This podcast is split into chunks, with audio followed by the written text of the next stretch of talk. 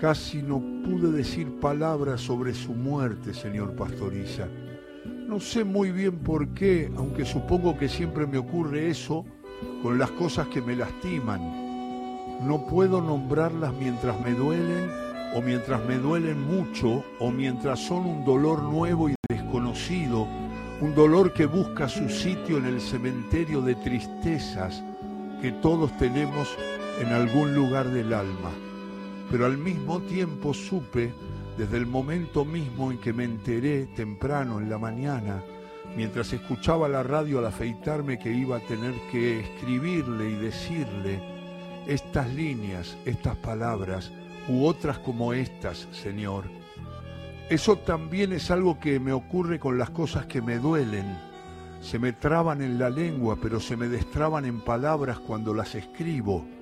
Aunque con la muerte nunca es sencillo, siempre es más difícil con la muerte, señor Pastoriza. Pero si tengo la necesidad, casi la obligación de escribirle y de decirle por lo menos estas líneas, estas palabras, señor Pastoriza, es, es por algo que le debo desde hace muchos años y que no pude agradecerle correctamente en su momento.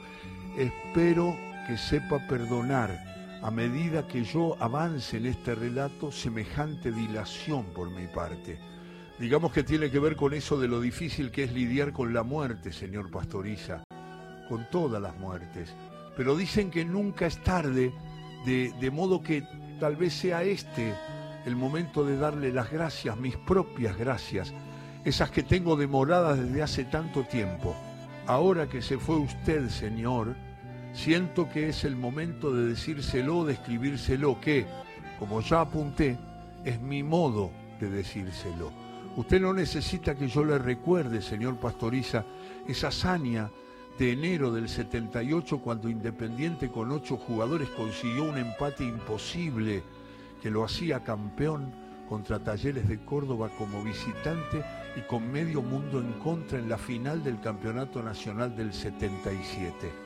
Lo ganaba Independiente y lo dio vuelta a Talleres con un gol de trampa, mentiroso, convertido con un manotazo impúdico que el árbitro no tuvo la eh, hombría de anular. Sí tuvo la hombría de echar a tres jugadores de Independiente que le fueron a gritar su indignación.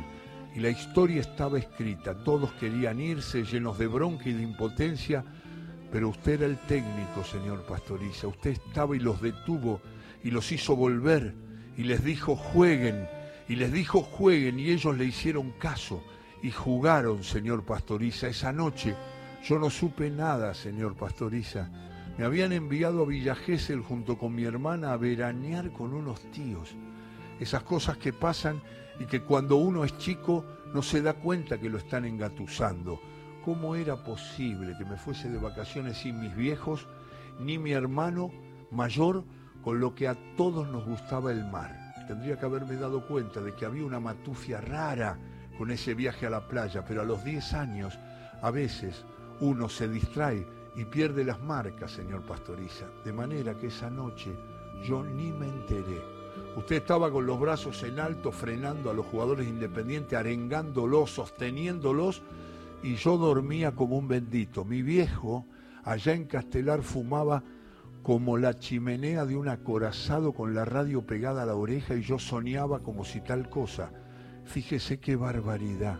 Usted mandaba a la cancha a Bertoni, eh, eh, medio lesionado y todo, y yo no me enteraba de nada. El corazón de mi viejo latía al ritmo frenético de la pared que armaban Biondi, Bertoni, Bocini, y yo seguía en la nube más distante de los sueños. Bocini empujaba el balón hacia la gloria y yo roncaba pura a pata suelta. Mi viejo Gritaba en la puerta de casa para que se enterasen los vecinos y yo como si nada, bien metido bajo la frazada porque las noches geselinas por entonces eran muy frías. Recién a la mañana siguiente algún hincha del rojo me puso en autos de lasaña. Me sentí raro. Para mí, independiente campeón eran los cantitos con mi viejo, los saltos por la casa, las banderas rojas colgadas de los muebles, no esa noticia atrasada a 400 kilómetros de Castelar traída por un desconocido. Pero usted no sabe lo que fue a la vuelta, señor Pastoriza. Usted no se imagina con mi hermana, llegamos a la noche y fue mi papá el que nos abrió la puerta. Se lo escribo, se lo digo y lo estoy viendo, señor Pastoriza, alto, levemente encorvado, pelado, la bata que llevaba bien atada a la cintura y que no podía ocultar la ponchada de kilos que había perdido en esos meses. Estaba muriendo.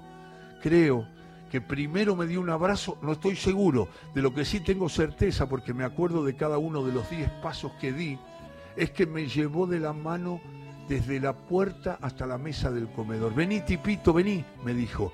Vení que te guardé todo, cosas que tiene la vida. Yo tenía 10 años y él no podía decirme que se estaba muriendo. Por eso me habían mandado a Gesell con mi hermana pero podía ingeniárselas para preparar sobre la mesa todos los recortes de esa noche de fábula, del 2 a 2 con ocho hombres y del campeonato logrado por Independiente. La Nación, Clarín, La Razón, el gráfico Goles, entre todas las noticias y las fotos, eligió una para leérmela en voz alta. El gol lo hice con la mano. Era el título y el autor del segundo gol de Talleres, Ángel Bocanelli, que confesaba la trampa. Mi papá lo leyó eufórico, airado, saliéndose de la vaina. Era la prueba definitiva de que nos habían currado. Y ni así, señor, ni así nos habían podido sacar el campeonato. Y había otro recorte que hablaba de usted, señor Pastoriza, de cómo se plantó y los plantó y les dijo jueguen. Y en la noche de enero mi viejo me mostraba cada titular, cada foto. Y yo miraba los recortes y lo miraba a él. Y miraba las fotos y lo miraba de nuevo a él. Mierda que era invencible, flaco y todo, enfermo y todo, medio muerto y todo, señalaba con el dedo los papeles. Y el partido se levantaba desde la mesa para que yo lo viera. Los marcaba con el dedo índice y era Moisés abriendo de punta a punta las aguas del Mar Rojo, Adán tocando la mano de Dios, Bocini empujando la pelota dos a dos y a cobrar. Usted no sabe lo que era ese hombre, señor Pastoriza. Tengo esos recortes guardados en mi casa. Tal vez algún día junte el valor de ir a buscarlos. No lo sé. Temo que si abro la bolsa verde en la que los tengo escondidos, escapen también todas las lágrimas, pero mi debilidad no tiene que ser ingratitud. Por eso, muchas gracias, señor Pastoriza, por ese campeonato de leyenda que me dio la oportunidad de dar la última vuelta olímpica con mi viejo sobre la mesa del comedor mientras él le hacía las últimas gambetas a la muerte. Ya ve que no es porque sí, que usted se muere y yo me acuerdo de estas cosas. Será más bien que independiente es un puente que perpetuamente me conduce hacia mi viejo. Y bueno, usted estuvo siempre parado en ese puente. Así que gracias, señor Pastoriza, gracias y hasta siempre.